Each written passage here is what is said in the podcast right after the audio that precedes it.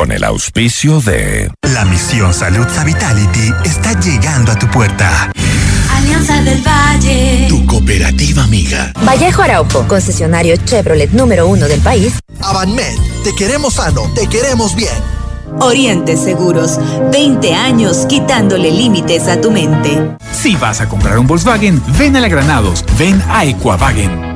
Hospital Metropolitano, 35 años. Nos inspira a cuidarte. Cámara de Comercio de Quito. Hagamos negocios. Generemos empleo. Multipliquemos el comercio. Programa de información apto para todo público. Frontal, directo y sin tapujos. FM Mundo y Notimundo presentan Decisión Ecuador 2021 con Jorge Ortiz. Dirección de Noticias, María Fernanda Zavala. Dirección General, Cristian del Alcázar Ponce. Retransmite en Guayaquil Radio Centro y en Cuenca, Antena 1.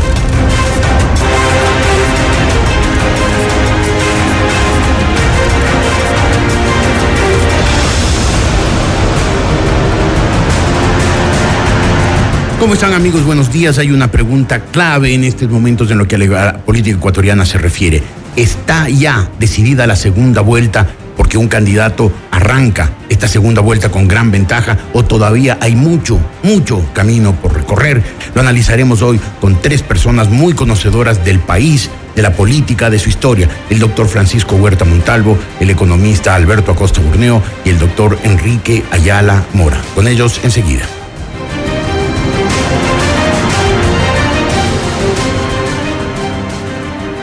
1.5, 31.50%. Listas 18, 20.04%. Listas 21, 6, 19.97%. El espíritu democrático, el respeto a la ley y el respeto a las autoridades me obliga a esperar los resultados oficiales se está confabulando un fraude entre el señor Correa, el señor Lazo y el señor Nebot para impedir que nosotros lleguemos a la segunda vuelta. Nosotros enfrentaremos esa segunda vuelta con quien el pueblo ecuatoriano decida.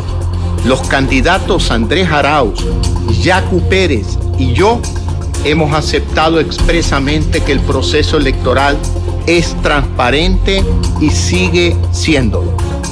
Se están contando los votos de las últimas actas que faltan para establecer el resultado final que determinará quién participará en la segunda vuelta electoral.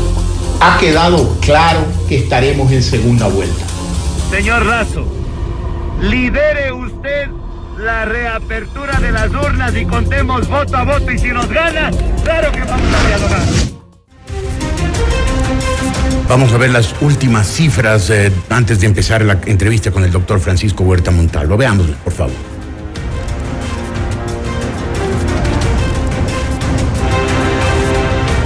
Con el 99,96% de las actas procesadas. Quiere decir que faltan apenas cuatro centésimas de punto para terminar el conteo. Andrés Arauz, el candidato correísta, tiene 32,7% de los votos. Guillermo Lazo está segundo con el 19,74 y Yacu Pérez está tercero con el 19,38%. Es decir, que hay un 0,36% a favor de Guillermo Lazo, quien si no hay algún cambio brusco, sería el rival del candidato correísta en la segunda vuelta. Vamos ahora sí con el doctor Francisco Huerta Montalvo, quien está en Guayaquil. ¿Cómo está usted, doctor Huerta? Buenos días. Mucho gusto, Jorge. Buenos días. Doctor Huerta, ¿la elección está definida o todavía hay mucho camino que recorrer?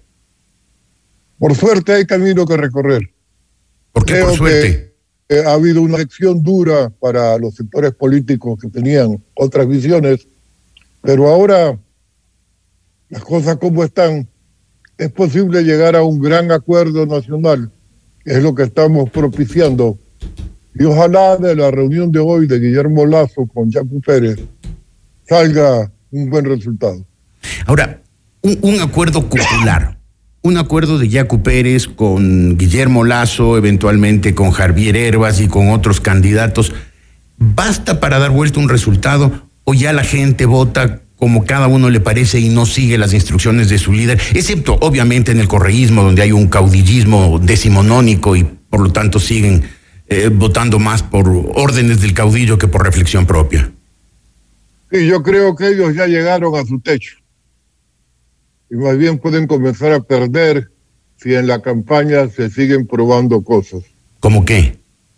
Nosotros tenemos en el observatorio que constituimos, Observatorio Ciudadano de Control Electoral, algunas inquietudes, podríamos decir quejas formales, frente al Consejo Nacional Electoral.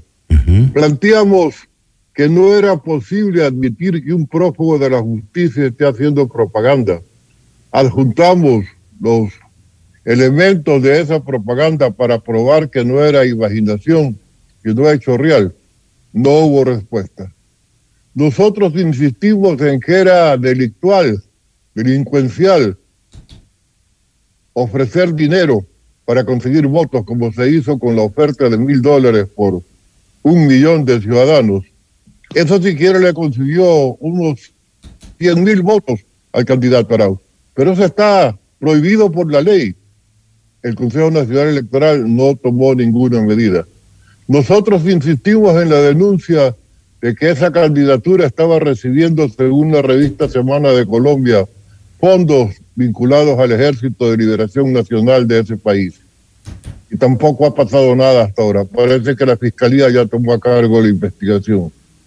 En esa línea, entonces, hemos desistido de mantener el observatorio y nos convertimos en un frente nacional para apoyar el tratar de evitar que vuelva el correísmo a tomar el poder de la República por los riesgos que esto significa a la seguridad nacional, al devenir democrático del Ecuador, al bienestar de todos. En realidad es tan dantesco el panorama que se le presenta al Ecuador si volvería el correísmo. Para nosotros sí, con la experiencia de los 10 años que hemos sufrido y los vínculos que mantienen, sostenemos que el correísmo es parte de una alianza político-delincuencial que en América Latina trata de tomar el poder con todos los medios y con recursos provenientes de todos los orígenes. Uno de ellos, por supuesto, la corrupción que corroe las instituciones estatales. El caso de Reyes es paradigmático de esto que digo pero también estos vínculos con el narcotráfico que no podemos mirar como anécdota, sino como un hecho que cada vez agrava más su presencia en nuestros países, contaminando incluso Fuerzas Armadas, policía, alta institucionalidad política. Por eso doctor Huerta, para la República. doctor Huerta, está clarísimo que, el que, que, los 10 años de Correa fueron 10 años de una corrupción gigantesca, pero se puede, como de alguna manera lo ha dejado implícito usted en su, en su respuesta anterior, atribuir el patrimonio de la corrupción a ese sector, el populismo de izquierda? ¿O, o, la corrupción no depende de la ideología, sino de la ética, de la conciencia de cada ser humano? Por supuesto, pero aquí hay una alianza tácita para tomarse los países, para manejarlos a su gusto.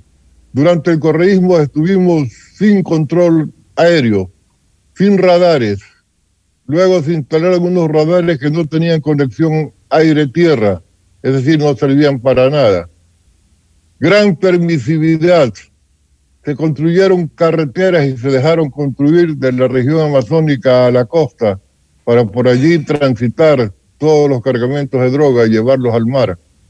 Es decir, el país está tomado por el narcotráfico y estuvo tomado por un grupo, como se probó con el caso Arroz Verde, que conducía la política como un mecanismo de enriquecimiento ilícito, con impunidad porque tenía el control de la justicia. Eso es lo que no queremos que regrese al Ecuador. No digo que es patrimonio exclusivo de la izquierda, es una izquierda impulsada por Lula da Silva, la del Foro de San Pablo, la que maneja de esa manera las cosas.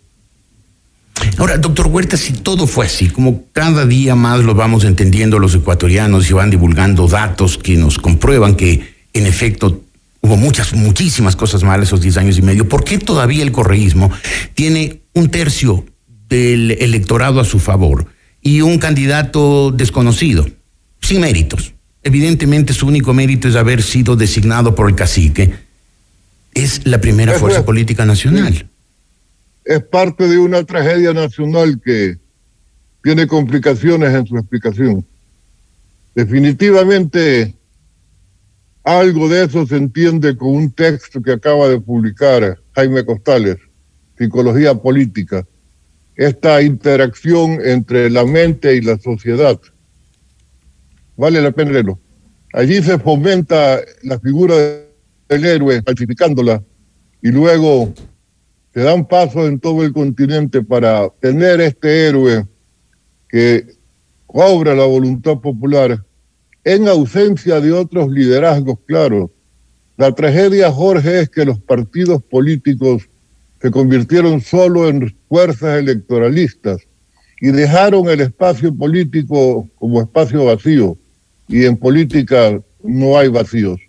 Eso se comenzó a llenar por gente que tiene dinero de cualquier origen y que cree que la política es un buen mecanismo de conseguir recursos patrimoniales de los estados y entraron en la labor.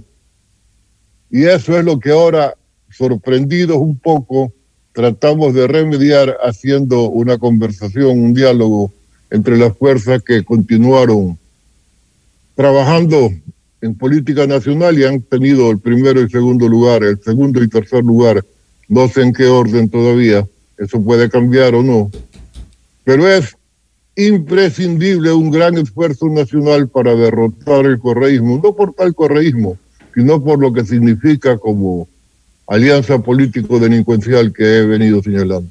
Doctor Huerta, eh, usted dijo eh, hace unos minutos que eh, el, el correísmo ya tocó techo. ¿Usted en realidad cree eso? Es decir, en la segunda vuelta ve el camino relativamente pavimentado para quien finalmente sea el rival de Arauz. Así es, yo tengo la certeza de que ningún votante de Lazo votará por Arauz, ningún votante de Yacu Pérez tampoco, y por supuesto de la izquierda democrática. Hay otra visión de la política, otra manera de entender el Ecuador. Hay alguna superación en esa manera de entenderla. La izquierda democrática está mostrando cómo la base ideológica y estructural de ese partido que se había debilitado notablemente, ha tenido la posibilidad de resurgir, lo cual es saludable para la vida política nacional. No ha tenido tanto éxito una alianza de las derechas económicas y políticas del Ecuador, justamente desvirtuadas por su inactividad fuera de los periodos electorales. Y emerge con fuerza Pachacútec luego de un periodo también de tensiones internas. Es decir, hay una recomposición de la política, hay la emergencia de nuevos liderazgos y hay la eliminación de viejas formas de hacer política que no llegan al 1%, a pesar de que presentaron siquiera 100 mil firmas para conseguir ser partidos, lo cual revela que esas firmas las compraron, puesto que sus candidatos no sacan ni, el, ni 10 mil fir- ni mil votos de apoyo, lo cual es escandaloso. Doctor Huerta. Revela cómo se hace política. Doctor Huerta, eh, a ver, el- las dos campañas que evidentemente llamaron la atención fueron las de Yacu Pérez y la de Javier Herbas. Dos campañas innovadoras, audaces, creativas, que, en mi opinión, llegaron básicamente a un electorado joven. Ese electorado joven no es un electorado ideológico que no padeció los 10 años y medio de correísmo y que probablemente, le planteo como hipótesis, va a estar más cerca del candidato Arauz de 35 años que, por ejemplo, de Guillermo Lazo que tiene 65. ¿Qué dice usted? No necesariamente hay liderazgos, justamente Postales en su libro habla de la sublevación de los rufus, porque en la oposición a la dictadura de Correa fuimos viejos como yo los que estuvimos en primera línea de combate. Los jóvenes no tenían noción de lo que estaba pasando en la República. Fuimos gente como Simón Espinosa, que también está con nosotros en el frente, que estamos constituyendo, gente en Azuay como Javier Muñoz, es decir, la vieja guardia política y la vieja guardia periodística, la única que hizo oposición real. Parte de las razones del resultado negativo para algunos líderes políticos es que tuvieron una posición ambigua frente a la dictadura y luego conciliaron con lo que le sucedió a la dictadura, un mal gobierno, el gobierno de Moreno. Yo digo que Moreno es el jefe de campaña del correísmo porque su inactividad, su incapacidad de manejar la República es lo que ha permitido por contraste, en una época de bonanza anterior, se revele como muy distante de la actual situación, que tampoco es culpa de solo la inacción del gobierno, sino de la crisis económica sumada a la del coronavirus. Pero vuelvo, Pero vuelvo la a la gente pregunta. solo ve, per- per- antes tuvimos bonanza, ahora tenemos crisis. Vuelvo a la pregunta, doctor Huerta. ¿No cree que esa gran masa de jóvenes que fueron probablemente la base electoral de Yacu Pérez y de Javier Herbas va a estar más inclinado por un candidato al que ven más o menos de su misma edad? Yo pienso que no se vota generacionalmente, no es obligatorio. Y en Europa vamos viendo cómo los liderazgos de la señora Merkel, por ejemplo, también cobran simpatía entre los jóvenes. No necesariamente se trata de cuántos años tiene el candidato, sino cuán fresca es su oferta. Tampoco podemos hacer que Lazo se ponga a bailar TikTok. No se trata de refrescar la imagen por ese lado, pero sí de admitir algunos puntos de vista en temas de género, por ejemplo, donde ha estado cerrado a la banda. Y no son temas trascendentes en términos de que el candidato piense de una manera y el país de otra. El candidato tiene que ceder en algunas cuestiones y por allí acercarse a los jóvenes. Lo medioambiental no ha sido tratado por el candidato Lazo con la profundidad que lo trató Yacu Pérez o con la decisión que lo planteó Herbas. ¿Y sería creíble que lo haga hoy? ¿No resultaría como una estrategia electoral de segunda vuelta y no como una convicción profunda? El candidato tiene que entender que sus convicciones profundas son sus convicciones profundas, pero si quiere sintonizar con las del país, tiene que planteárselas a la República con todas las letras para que el país resuelva. De otra forma, nos pone en riesgo de que resulte Arauz presidente, se trate de darle impunidad a uno de los mayores asaltantes de fondos públicos de la historia de la República, y eso es intolerable. Yo ¿Y usted creo que si no se produce una reacción nacional que garantice derrotar a Arauz, personalizando en él por lo que significa, vamos a tener días convulsos, porque no podemos aceptar una democracia de papel Claro. donde las elecciones se compran. Y usted lo ve a, a- a- a Guillermo Lazo, y me refiero a él porque él está hasta hace pocos minutos que dimos las cifras, está primero y con cierta comodidad en la disputa por el segundo lugar. ¿Usted lo ve a Guillermo Lazo en capacidad de dar un giro así su campaña, de revitalizarlo, de darle gracia? Porque sin, sin duda la campaña de Guillermo Lazo fue plana, fue, lis- fue gris, fue nada novedoso, nada, nada interesante. Yo creo que sí, y si suma con Jacu Pérez con mayor razón, definitivamente. Se trata de un esfuerzo nacional, ya no Guillermo Lazo. Superar el caudillismo directo o indirecto de las personas para pensar en un proyecto nacional que está haciendo falta a gritos. No tenemos ni siquiera una vacunación decente y queremos hacer reactivación económica. ¿Quién va a salir a hacer un esfuerzo por mejor economía con riesgo de su vida? Ya fue meritorio que salgamos a votar a pesar de la pandemia. Y ya vamos a ver qué factura nos pasa la pandemia dentro de unos días por las aglomeraciones de la campaña y el día de la elección. El país está en una profunda crisis, no hay que repetirla. Usted la conoce, Jorge, tanto como yo. Y eso no va a ser cuestión de quién llega al gobierno. Necesitamos un gobierno de concertación nacional, llegue quien llegue. Nadie puede solo sacar al país de la crisis. Se requiere un esfuerzo conjunto, no solo de las funciones del Estado, sino de todos los ecuatorianos amalgamados en un proyecto de nación nuevo, distinto, superior. Doctor Huerta, muchísimas gracias. Espero que sus palabras reflejen en realidad lo que está ocurriendo en el país, la, comprensión de que es necesario un gran acuerdo nacional que saque al país de la crisis y evite el retorno de regímenes autoritarios, caudillistas y con altos niveles de corrupción que ya padeció el país, aunque mucha gente no se haya dado cuenta. Doctor Huerta, muchas gracias, buenos días. Encantado, Jorge. 8 y 20, hacemos un corte, volveremos con el economista Alberto Acosta Burneo, un experto, experto en temas económicos.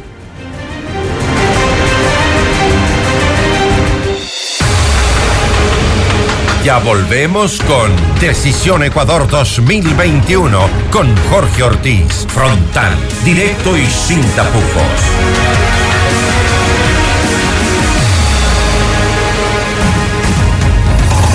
No te pierdas nuestros informativos Notimundo en vivo en la app FM Mundo 98.1. Siempre bien informados. Inicio del espacio publicitario.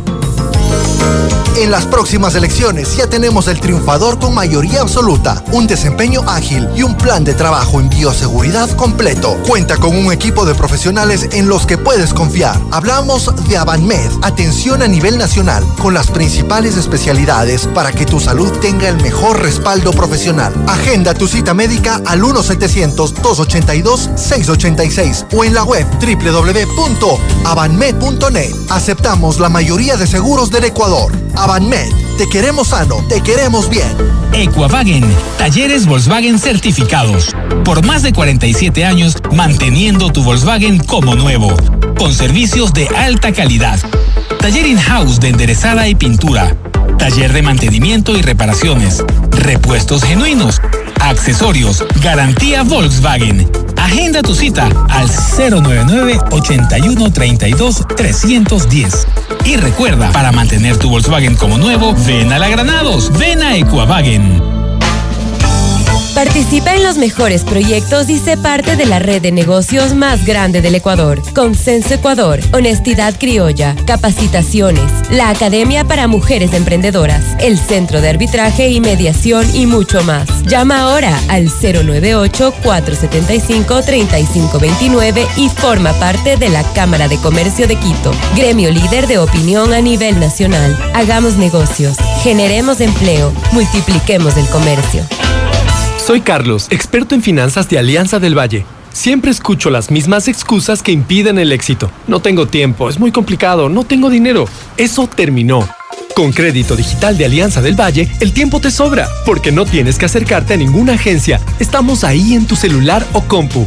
¿Complicación? Ninguna. Solo entras a www.alianzadelvalle.fin.es, llenas tus datos y el crédito es automático. Y finalmente, tendrás el dinero que necesitas, porque Alianza del Valle te ofrece hasta 120 mil dólares, siempre y cuando tengas buen historial crediticio. Pide tu crédito digital. Es momento de conectar. Alianza del Valle. Tu cooperativa amiga. Alcanza tus sueños y deja atrás los límites. Oriente Seguros, a tu lado, construyendo el espacio para tu crecimiento diario, con una filosofía de sostenibilidad e identidad única, brindando la verdadera tranquilidad para tu familia y empresa. Oriente Seguros, 20 años quitándole límites a tu mente. En Hospital Metropolitano tomamos decisiones oportunas para brindarte una atención segura y de calidad. Es por esto que contamos con dos unidades de emergencias realmente separadas y ubicadas en dos edificios diferentes, con más de 200 metros de distancia. Una para pacientes de cuidado general y otra para pacientes con afecciones respiratorias. Si requieres atención de urgencias, elige el Hospital Metropolitano. Hospital Metropolitano, 35 años. Nos inspira a cuidarte. La verdad me contactaron en el mejor momento. Querían conocer mi estado de salud, así que me visitaron para realizarme exámenes de rutina en casa, sin que deba pagar por ellos.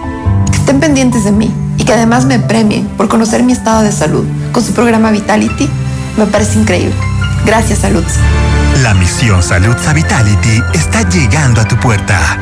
Conoce más en saludza.com.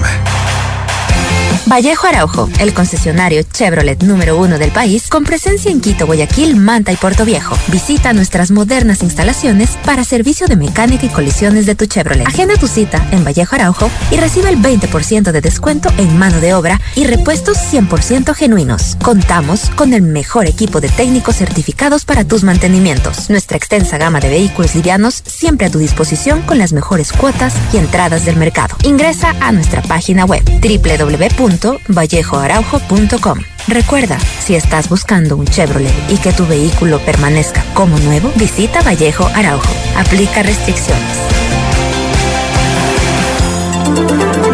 Disfruta de la mejor programación todos los días, todo el día.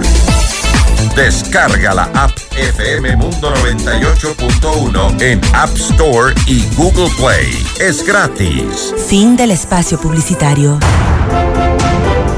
Continuamos con Decisión Ecuador 2021 con Jorge Ortiz. Frontal, directo y sin tapujos. Retransmite en Guayaquil Radio Centro 101.3 FM, la estación de Guayaquil. Y en Cuenca, Antena 1 90.5.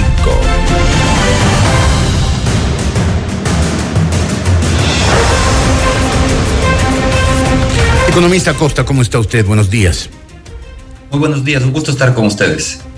Economista Costa, nos mintieron los candidatos en los temas económicos durante la campaña electoral. Por ejemplo, mil dólares por persona, un millón de personas. Por ejemplo, aumento del salario básico a 500 dólares. Bueno, yo creo que hay que tomar en cuenta que hay ciertos objetivos que son adecuados. Transferencia de recursos a los más pobres es importante y forma parte del acuerdo con el Fondo Monetario pero hay que estar muy claros, hay una diferencia entre transferir recursos del Estado a los más pobres y cogerse de los depósitos de los depositantes, de las cooperativas, de los bancos para público. Entonces, hay que entender que la línea es muy fina. Por un lado, la transferencia de recursos es necesaria, es el bono de desarrollo humano, que hay que fortalecerlo en medio de esta pandemia, pero hay que, la segunda parte es el problema. No puede ser cogiéndose recursos del público. Segundo tema, el tema de incremento salarial. Incremento salarial es una política de Estado. El Estado tiene que buscar que los salarios sigan incrementándose. Lo que no se puede hacer es incrementar salarios olvidándose de la productividad del trabajo. Hay que lograr que suba la productividad, productividad del trabajo, que se logra solo con más inversión. Con más inversión, más acumulación de capital, la productividad del trabajo sube y se pueden justificar salarios más altos. Entonces, en la política, lamentablemente, si es que no se dice la, verdad completa, eh, puede haber errores o, puede haber malas interpretaciones. Es importante conocer a fondo cómo se piensa llevar a la práctica esas iniciativas para ver si realmente es una mentira o si nos va a hacer daño o nos va a beneficiar. Empiezo entonces por el segundo tema. ¿Es posible en el Ecuador aumentar el salario hasta 500 dólares, aunque sea en un plazo de cuatro años? Eh, dado que ya muchos productores ecuatorianos dicen que los costos de producción en el Ecuador son demasiado altos y por lo tanto hacen que nuestros productos sean poco competitivos. Es posible, siempre y cuando se dé ese proceso de mayor inversión en tecnología, en capital, eh, para que el trabajo sea más productivo. ¿Por qué los países, por ejemplo, en Europa, Estados Unidos, tienen salarios mucho más altos para actividades básicas, inclusive, para actividades de limpieza o actividades que no requieren de mucha especialización, pero tienen salarios mucho más altos que lo que se puede recibir en el Ecuador? Y el resultado es porque esas, economías han sabido generar un entorno adecuado propicio para la inversión, donde haya más inversión, más máquinas, más equipos, más tecnología, al final del día el trabajo produce más y, puede recibir un salario mayor. Entonces hay que lograrlo, ese debe ser el objetivo, pero siempre ir monitoreando de manera técnica cómo avanza esa mejora en la capacidad productiva. Si no mejoramos la capacidad productiva, si pensamos que haciendo lo mismo vamos a pagar salarios de 500 dólares, estamos muy equivocados. Eso es imposible. Tenemos que cambiar la capacidad productiva en este momento para poder seguir mejorando los salarios. Y por eso digo que ese debe ser un objetivo de largo plazo de la política pública que debe empezar a trabajarse hoy. Pero eso realistamente es posible. Habría que verlo si se logra. Tendría que ser, con, yo creo que con reformas estructurales profundas, sí. Con reformas tibias, no. Si no queremos cambiar el entorno de la inversión, si no queremos eliminar los castigos de la inversión, en la actualidad la, carga corporativa en el Ecuador es más alta que el promedio regional, si no estamos dispuestos a ir a estándares competitivos, si no estamos dispuestos a cambiar, eliminar el impuesto a la salida de divisas que encarece el ahorro en el Ecuador, si no queremos abrir el sistema financiero a la competencia internacional, entonces definitivamente no lo vamos a lograr porque no vamos a hacer cambios profundos. Si hacemos transformaciones estructurales profundas, yo creo que es posible. Es un desafío, no es fácil lograrlo, pero es posible. Pero siempre y cuando entendamos y hagamos esos cambios valientes que requiere la economía ecuatoriana para impulsar el círculo virtuoso. Y ahorro, inversión, producción. Eso es lo que genera empleo, lo que genera bienestar, lo que genera mejores salarios. Si no impulsamos ese círculo virtuoso, simplemente no podremos hacer cambios y seguiremos condenados a lo que estamos, a repetir lo que estamos haciendo ahora y a repetir los resultados que tenemos ahora. Entonces, hasta 500 dólares mensuales de salario básico, difícil, pero posible. Mil dólares por persona a un millón de personas, difícil, pero posible, o mentira e imposible. Mire, la entrega de recursos, hay que separar las cosas. En esa propuesta hay dos temas. Hay una necesidad real, hay que fortalecer las transferencias en efectivo a las poblaciones más pobres, a los a que han perdido un empleo. 620 mil personas perdieron un empleo con datos de septiembre, no hay datos recientes, y no lo van a recuperar por un buen tiempo. La recuperación económica va a ser lenta. Esas personas necesitan ayuda del Estado, y eso se logra a través de las transferencias de efectivo tipo bono de desarrollo humano, que tiene que ser ampliado y fortalecido el programa. De hecho, eso es lo que está haciendo Lenin Moreno a petición del Fondo Monetario Internacional. Parte de los recursos que llegan en este año se van a repartir más de 500 millones de dólares eh, en transferencias en efectivo. Ese programa debe continuar. Ahora, ¿cómo hacerlo? La manera, la gran pregunta y el problema de la propuesta del candidato Arauz es de dónde van a salir los recursos. Esos recursos tienen que salir de, de fondos públicos, del Estado. El Estado puede repartir dinero vía transferencias, pero es dinero del Estado. El problema en la propuesta de Arauz es que él no nos dice que va a ser dinero del Estado, él nos dice que va a ser dinero de los depositantes, o sea, él va a hacer un retiro de lo que nosotros del público hemos depositado en cooperativas, en bancos, una parte se va al Banco Central y él dice yo voy a retirar ese dinero. ¿Cuál es el problema que haga eso? Que eventualmente, cuando nosotros, los dueños de los depósitos, queramos pedir, vayamos de la cooperativa y digamos devuélvame mi dinero, eventualmente la cooperativa va a decir, ¿sabe qué? Ya se le adelantaron. El señor Arauz ya retiró millones y ya los repartió. Entonces, eso es lo que no se puede permitir. Entonces, hay que estar muy claros. Fortalecer transferencias de efectivo, sí, hay que hacerlo. Incluso está contemplado dentro de las exigencias del Fondo Monetario Internacional, que contempla para este año un presupuesto de más de 500 millones de dólares. Tomar dinero de los depositantes para regalarlo, no. Esa es la parte que es equivocada de esa propuesta. Pero el señor Arauz dijo que había cuentas públicas en Suiza, en Basilea, y que de ahí sacaría el dinero. El, señor Arauz lo que confunde es las reservas líquidas del Ecuador, piensa que son de él, que son para gastar, que cuando llega a la presidencia, igual que la misma confusión que tuvo Rafael Correa, que confundía lo que era personal con lo que era del Estado, y para él todo se mezclaba en una sola, en una sola fanesca. La realidad es que esos recursos no son del Banco Central. Es el, antes de que antes de 2014 existía una regla de oro de la dolarización. El Banco Central tenía la exigencia de por cada dólar que recibían depósitos, tener un dólar en activos, un dólar líquido, para poder devolverlo cuando el dueño del dinero de los depósitos lo exija. Eso lo eliminó Correa y de esa manera expandió el balance del Banco Central. El resultado es que ahora tenemos un hueco, un faltante en el Banco Central de 6.500 millones de dólares. Eh, y eso significa que el día que los dueños de los depósitos en el Banco Central quieran retirarlos, digan quiero que me devuelva la plata, el Banco Central solo va a poder atender a los que lleguen primero a los que lleguen al final les va a tener que decir, disculpen, pero ya le entregué al gobierno, el gobierno se gastó. Ya vivimos una crisis de liquidez importante a inicios de 2020 con la, con la pandemia. La gerente, la gerente del Banco Central lo reconoció que el Banco Central tenía apenas 1.800 millones en ese momento, necesitaba hacer egresos por 1.500 y se quedó muy cerca de no poder cumplir con las metas y poder cumplir con los retiros que le pedían al Banco Central. Eso es lo que no podemos permitir. No podemos permitir que quiebre el Banco Central porque eh, el gobierno quiere seguir gastando y quiere seguir repartiendo el dinero que no le pertenece, que es de los depositantes. Usted dice que Arauz y que también Correa en su momento estuvieron confundidos. Una confusión que puede tener cualquiera o ignorancia. No, yo creo que es una confusión que tiene quien se cree dueño del Estado, dueño del país dueño de la verdad, eso no la tiene cualquiera. Eso la tiene quien tiene un espíritu totalitario, quien quiere imponer un modelo totalitario donde el líder es el que encarna la voluntad del pueblo. Así es como lo interpretan estas personas que realmente tienen una desviación eh, por el lado de cómo se entiende una sociedad, cuando la realidad es que el líder, eh, quien está representándonos, cumple una función de responsabilidad temporal. Los ciudadanos le hemos confiado temporalmente para que cumpla y nos represente no está encomendado a guiarnos de manera indefinida, como quieren hacerlo, a través de la reelección indefinida que afortunadamente Moreno eliminó y que ahora hablan que quieren empezar, su primera medida sería una asamblea constituyente. Probablemente sea para reinstaurar esa, eh, esa eh, reelección indefinida y cumplir su sueño. Ya lo dijo Arauz recientemente en Ecuavisa. Este proceso tiene que durar al menos 25 a 50 años. Es decir, vienen para quedarse eh, para poder manejar el, el, Estado como cosa suya, porque ellos interpretan que ellos son el pueblo, que ellos encarnan la voluntad popular. Y no hay nada más alejado de la realidad. Nosotros debemos defender una democracia y combatir el totalitarismo. Es quienes ciertamente no están bien formados en las ciencias sociales, pues no saben la diferencia entre la democracia representativa y la democracia delegativa. Ellos no tienen derecho a transformar nuestra democracia, que es representativa, en una eh, democracia delegativa en que, les, en que los ciudadanos les entregan el poder absoluto para que hagan lo que les dé la gana. No, hay límites.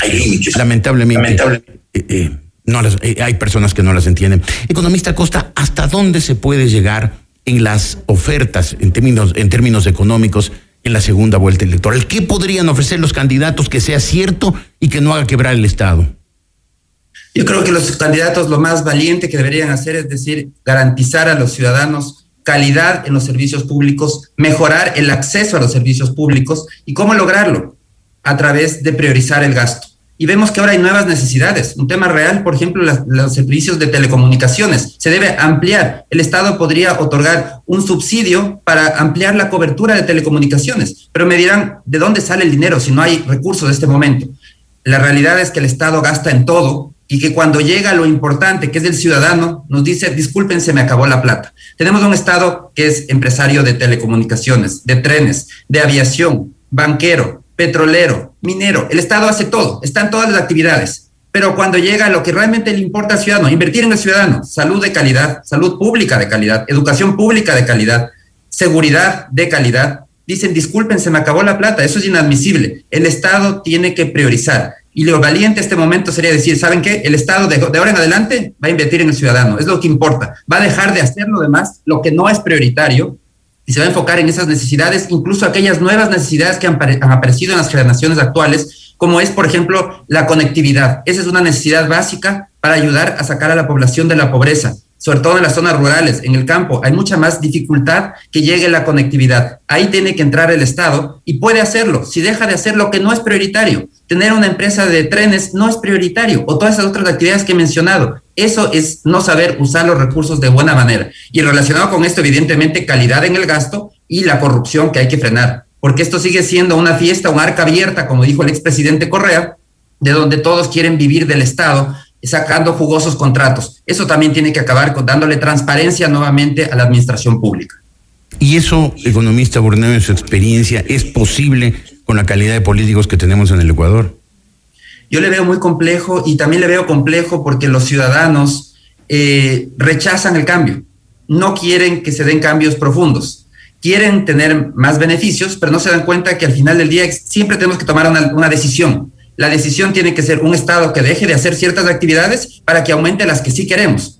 Los ciudadanos dicen, no, no, que no topen eh, lo que ya existe, pero que me den todo esto nuevo. Eso no es posible. Igual que en una familia siempre tenemos que escoger y decir, si quiero gastar en esto, significa que dejo de gastar en todo lo de acá. Lo mismo tiene que hacer el Estado. Se necesita de políticos con claridad para llegar a esos consensos yo veo con cierto optimismo a nivel de los políticos el, entorno que estamos viviendo está, parece que va a generar un cierto nivel de, consenso o de llegar eh, a, negociar, que se desarrollen esas habilidades de negociación. Me parece positivo que no haya bloques, eh, un bloque mayoritario en la Asamblea, que, estén obligados a negociar, a consensuar. Esa es la democracia, ese es, el, espíritu que debemos desarrollar en el Ecuador para que las posiciones diversas cedan en sus espacios y lleguen a consensos mínimos en beneficio de los ciudadanos. Ojalá que este proceso siga desarrollándose, yo creo que recién un inicio, pero eh, es un paso positivo.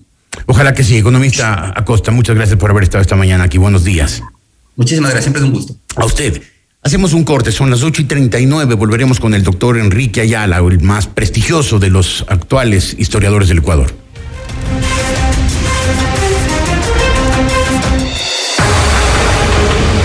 Ya volvemos con Decisión Ecuador 2021 con Jorge Ortiz. Frontal, directo y sin tapujos.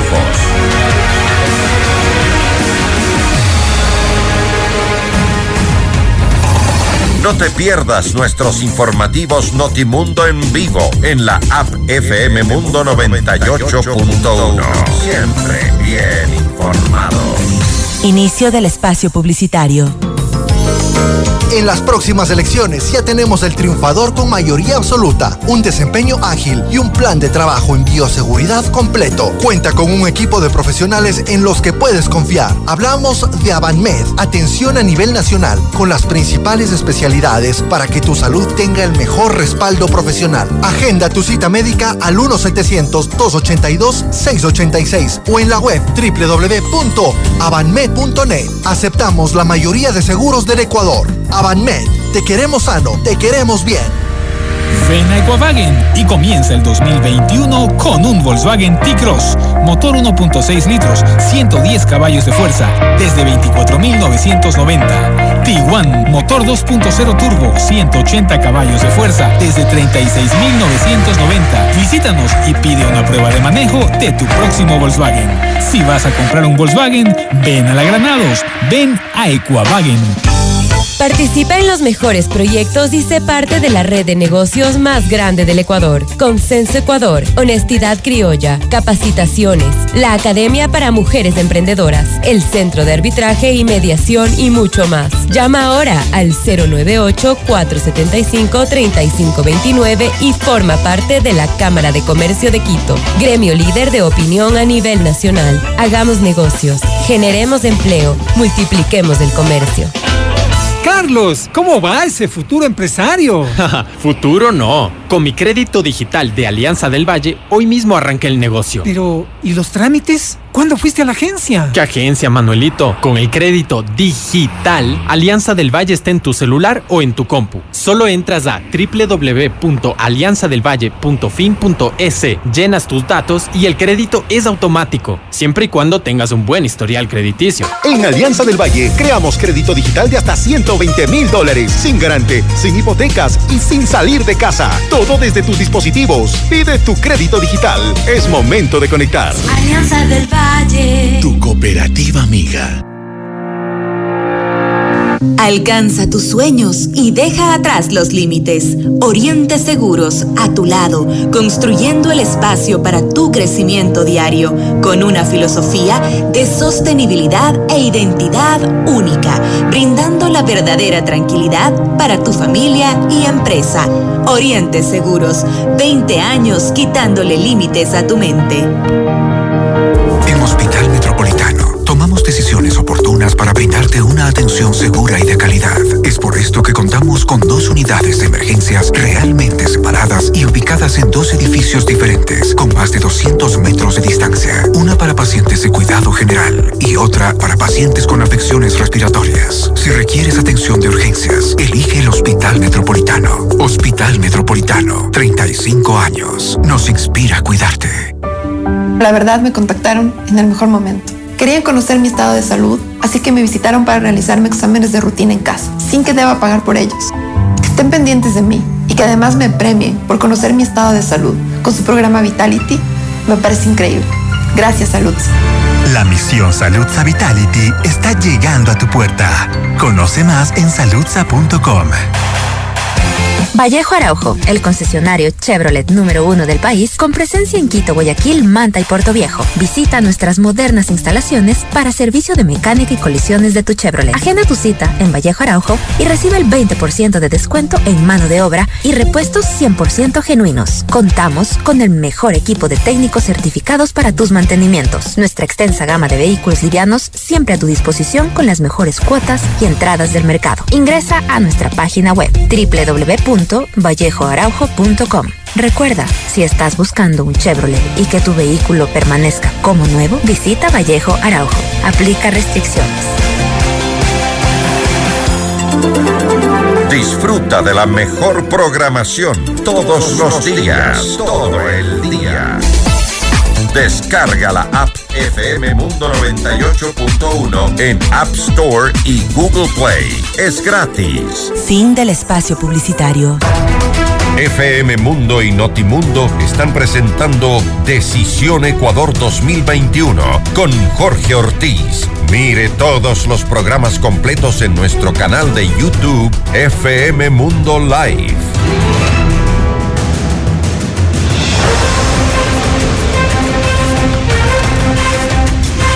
El doctor Enrique Ayala, el más sólido y el más prestigioso de los historiadores actuales del país, desde esta mañana aquí con nosotros. Buenos días, doctor Ayala, muchas gracias por estar aquí. Y, doctor Ayala, parecería que va a ser Guillermo Lazo quien va a la segunda vuelta. ¿Cuán histórico, cuán, cuán importante en la historia del país hubiera sido que sea Yacu Pérez el candidato finalista y eventualmente el presidente? Muy buenos días. Comencemos con la historia, incluso la historia más reciente desde el año 79 en que se inauguró el sistema constitucional de nuevo en el país luego de la dictadura, todas las elecciones han sido sorpresivas. Nosotros, Jorge, damos cuenta de ello ya y nos recordamos pues que Roldós ganó sorpresivamente. Los favoritos, los que entraron a la campaña como los seguros presidentes, casi siempre no llegaron ni a la segunda vuelta. El caso de León Roldós, por ejemplo, fue patético, porque dos veces entró como el presidente seguro y en la primera salió tercero y en la segunda vez que fue candidato en, el siglo, en, las elecciones últimas, pues salió cuarto. En definitiva, pues Lazo se proyectaba como el candidato que tenía mayor respaldo durante un buen tiempo, luego comenzó a crecer la candidatura desde su base más o menos de un 20% en, en la en la candidatura correísta y sorpresivamente una candidatura outsider, una candidatura de la del movimiento indígena exclusivamente auspiciada por Pachacuti y apoyada desde fuera por la Unidad Popular, saca una votación impresionante, a tal punto que en los datos no oficiales, en los datos del, del recuento que se hizo en forma rápida por el Consejo Electoral, le ganaba con unas pocas décimas a Guillermo Lazo. De manera que había fundamento bastante sólido, y creo que sigue habiendo, para pensar que quien está en segundo lugar es Yacu Pérez. Ahora bien, escrutadas las mesas de Guayas de las provincias de la costa, en donde era previsible que el candidato Lazo tenga más votos, pudiera ser que esta situación cambie. Pero eso ya ha sido empañado, primero por el manejo poco poco adecuado del propio Consejo Electoral, que primero da unos datos, luego se desdice, etcétera, por la forma en que algunos de los vocales del Consejo han defendido tan descaradamente la candidatura de Lazo, y luego por la sospecha permanente de fraude electoral que puede haberse producido precisamente en esas provincias donde están las actas rezagadas.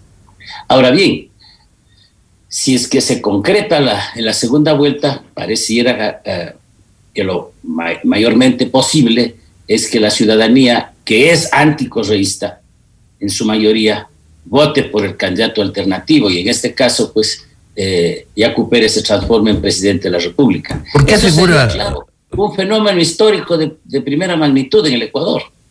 Primero por una cosa que se ha hablado poco en el país, yo creo que aquí hay que decirlo.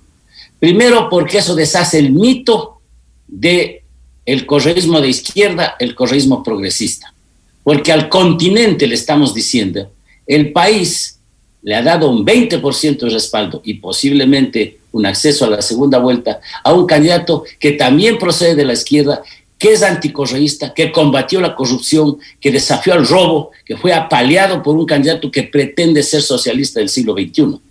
El mito de que la izquierda es correa acaba de derrumbarse en el país. El correísmo es una banda de asaltantes que dirige una clientela política, que no tiene ideología, que lo que tienen es una enorme ambición de poder y del manejo económico. Eso es el primer, la primera consideración que hay que hacer. Aunque no se concretara el, tercer, el segundo lugar para Yacu Pérez, ya le hemos dicho al propio Ecuador y al mundo que aquí hay una otra alternativa, otra alternativa de, de izquierda progresista que viene del movimiento indígena, que precisamente está en contra, que combatió la corrupción. ¿Qué van a hacer los, los bolivianos? ¿Qué van a hacer los, los, los chilenos y los, y los uruguayos que ven esta expectativa? Tendrán que ponerse de acuerdo en que en el país no es cierto que hay un gobierno, que hay una izquierda dominada por el correísmo. El correísmo no es la izquierda. Eso me parece importante. Claro, lo que opinen en Venezuela no nos interesa en absoluto. Pero ese es pueden opinar. Y una segunda, Jorge muy brevemente, sí, por es favor. que realmente eh, vemos que un candidato que introdujo una serie de elementos nuevos en, en la oferta electoral, el tema e ecológico, el tema ambiental con mucha fuerza, el tema de no confrontar, que me parece que es otro de, los, de las características de Yacu Pérez, y luego también una serie, una naturalidad importante en el estilo del candidato, todo ello sumado, claro, a la fuerza que trajo el, el, rechazo del mes de octubre del, del, del, 2019, a la fuerza que aquí ha venido acumulando la, la, los sectores sociales que fueron precisamente golpeados por el correísmo, pues nos da una, un, un panorama en que efectivamente un 20% para esa fuerza es histórico. Antes la izquierda entera, junta, las tres organizaciones de izquierda, llegábamos al 17% en el mejor de los casos. Ahora solo Pachacuti ha llegado al 20%. Eso me parece que hay que destacarse. ¿Y qué le parecería a usted, doctor Ayala, una alianza de esa fuerza, Pachacutic, con Guillermo Lazo para la segunda vuelta? ¿Antinatura? Bueno, yo creo que en, las, en la historia del país y en la historia del mundo, alianzas existen eh, que son muy sorpresivas, desde luego. Si el objetivo fundamental es derrotar a la corrupción, es derrotar a un gobierno que no, no podría replicar el correísmo porque no tiene los recursos para hacerlo, pero que va a replicar el autoritarismo, el robo, la arbitrariedad. Yo creo que cualquier acuerdo podría ser uh, aceptable, siempre que sea puntual, siempre que se den los términos en que, en que realmente el Ecuador sepa qué es lo que está sucediendo. Pero eso, claro, depende fundamentalmente de las fuerzas que están en ese espacio de la conversación que pueden hacer entre los candidatos. En eso yo no tengo una opinión sino externa, porque pero, no estoy ahí. Pero, pero, ¿usted cree que esa alianza debería darse simplemente para derrotar electoralmente al correísmo? ¿O sería bueno establecer un plan de gobierno para que conjuntamente una serie de fuerzas políticas gobernaran? Bueno, en países como Alemania, dos partidos tradicionalmente opuestos están gobernando ya más de una década juntos y con relativo éxito. Conste que digo relativo. Bueno, yo diría con éxito, doctor Ayala, por eso la enorme popularidad de la señora Merkel. Sí, con relativo éxito digo porque en cambio para el Partido Socialdemócrata la situación ha sido adversa. Digamos, esa es la, la, la, la, cuestión. Pero en el caso del Ecuador, yo no sé si sea posible hacer un gobierno real de concentración nacional porque la situación interna del país a veces está muy polarizada. Pero sí hay algunos temas en los cuales podemos llegar a acuerdos. El primer acuerdo que ya se llegó cuando se respaldó la, consulta popular que convocó el presidente Moreno es que hay que institucionalizar el país. No se puede seguir manejando esta constitución de opereta que tenemos, que permite la arbitrariedad, que tiene una contradicción entre una serie de derechos y garantías y el monopolio del poder en el Ejecutivo. Eso es un, un asunto que hay, que hay que consensuarlo, que como se convoque una asamblea constituyente, que se haga una consulta popular, eso ya se verá cuál es el mecanismo más adecuado. Pero ese es un asunto que hay que ponernos de acuerdo todos, desde la Unidad Popular hasta el Partido Social Cristiano. Eso me parece que deberíamos tener. Segundo, dependiendo de sin depender de, cómo pensamos la dolarización hace 20 años, cómo la afrontamos, si estuvimos o no de acuerdo. Hay que mantener la dolarización con voluntad, sin ambigüedades, porque el problema eh, es que si no se crean situaciones de incertidumbre, la gente eh, pues eh, se, asusta y no permite que la, el sistema financiero en general, la economía ecuatoriana, funcionen bien. Ese es otro consenso. Uh -huh. Otro consenso que además hay que hacer, hay que combatir en serio la corrupción. Y en esto falló el gobierno de Moreno. Ofreció combatir la corrupción, tuvo un mandato claro en la Asamblea, en, en, en la consulta popular, un mandato clarísimo y sin embargo se pasó dando las vueltas, culipandeándole a la Comisión Nacional de Anticorrupción que ha cumplido un papel tan importante. Jorge, además, yo creo que el país te reconoce una cosa, fuiste de los primeros periodistas que respaldó a la Comisión Anticorrupción. Eso me parece importante, porque al principio nadie le daba bola, era una iniciativa marginal. Entonces yo sí creo que ese punto hay que, hay que, hay que reconocer. Hubo periodistas responsables que desde el principio apoyaron esa iniciativa y ahora es un éxito. Pero la Comisión Internacional no, no se, se constituyó nunca.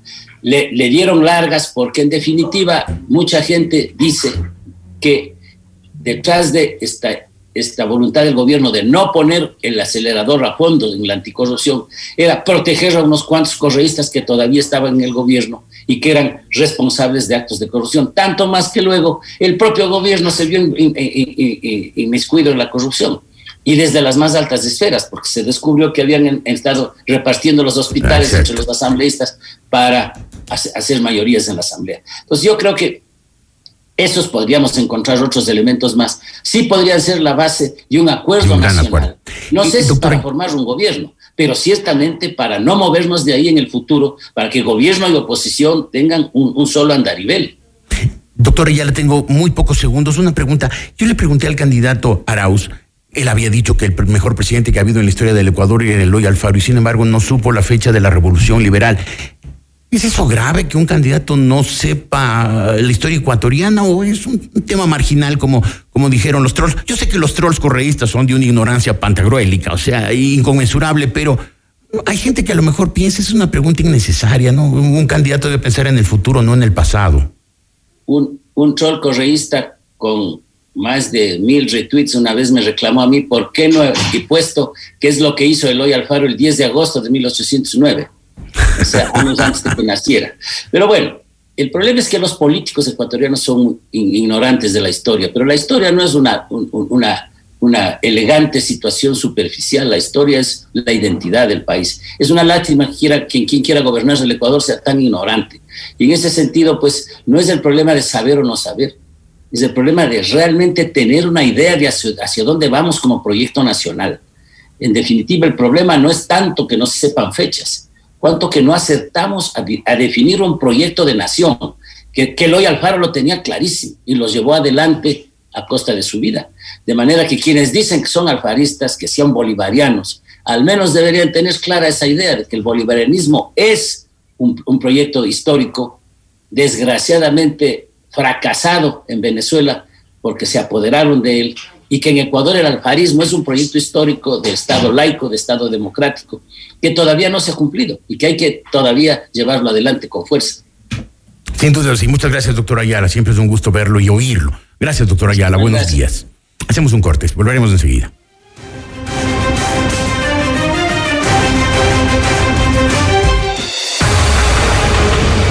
Ya volvemos con Decisión Ecuador 2021 con Jorge Ortiz. Frontal, directo y sin tapujos.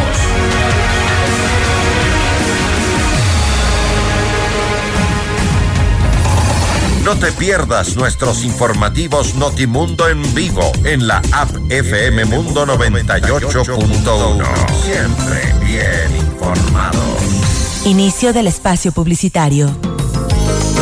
En las próximas elecciones ya tenemos el triunfador con mayoría absoluta, un desempeño ágil y un plan de trabajo en bioseguridad completo. Cuenta con un equipo de profesionales en los que puedes confiar. Hablamos de Avanmed, atención a nivel nacional, con las principales especialidades para que tu salud tenga el mejor respaldo profesional. Agenda tu cita médica al 1-700-282-686 o en la web www.avanmed.net. Aceptamos la mayoría de seguros del Ecuador. Avanmed, te queremos sano, te queremos bien.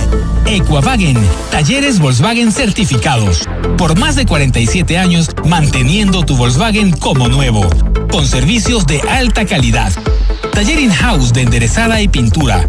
Taller de mantenimiento y reparaciones. Repuestos genuinos. Accesorios. Garantía Volkswagen. Agenda tu cita al 099 81 32 310.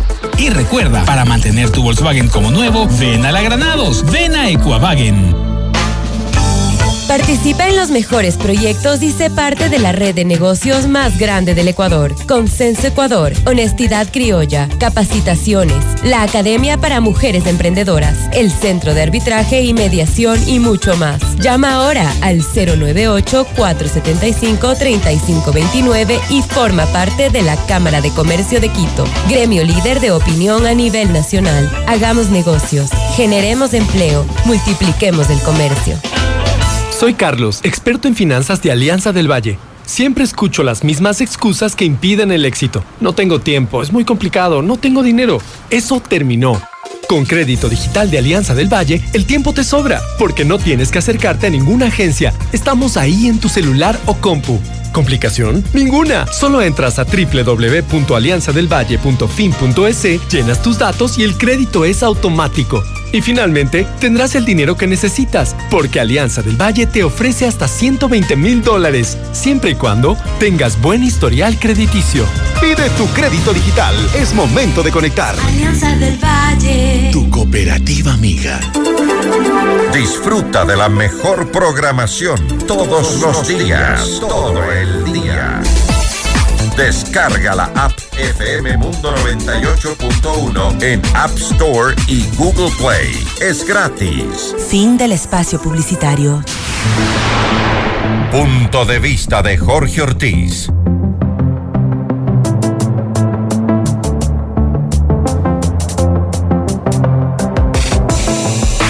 Sería una pena, estimados amigos, que dejándose llevar por el sector más violento y turbulento de la dirigencia indígena, Yacu Pérez se sumara a los llamados al desorden y la gresca en protesta por un fraude electoral que ha sido denunciado, pero que hasta ahora no ha sido probado. Sí, sería una pena porque Yacu Pérez, que cumplió un papel brillante como candidato, como candidato a la presidencia, como se reflejó en su votación caudalosa y sorprendente, es una de las pocas apariciones nuevas y frescas en la política nacional, con ideas interesantes y procederes distintos, por lo que es evidente que tiene una proyección política enorme y un futuro ilimitado. Y es que la política nacional necesita una renovación honda y urgente, con incorporación de personas íntegras y capaces que eleven el nivel intelectual de una actividad que, para infortunio de nuestro país, ha caído en manos de gente muy mediocre y de populistas desenfrenados, llenos de codicia y propensos a la corrupción, que ya saquearon el país y que ahora quieren volver por más. En la dirigencia indígena, además de jóvenes bien formados y de mentalidad moderna, hay también unos líderes rudos y agresivos de posiciones extremistas cercanas al terrorismo que ya propiciaron la agresión a Quito y Ambato perpetrada en octubre de 2019 y que ahora, una vez más, están convocando al tumulto y a la sonada con una irresponsabilidad absoluta e indignante. Yacu Pérez no puede no debe sumarse a ellos, quienes, como todo el país sospecha, no respaldaron en la primera vuelta al candidato de Pachacútec, sino al candidato del correísmo. Sumarse a esos dirigentes radicales solo estropearía el presente político de Yacu Pérez y nublaría su futuro, precisamente en el momento en el que el Ecuador más requiere de un gran acuerdo nacional, un gran acuerdo nacional por encima de partidos y de ideologías para impedir el regreso del caudillismo feroz y así sacar al país de la crisis honda, profunda, dolorosa en que se encuentre. Gracias queridos amigos, eso es todo por hoy, hasta el viernes próximo.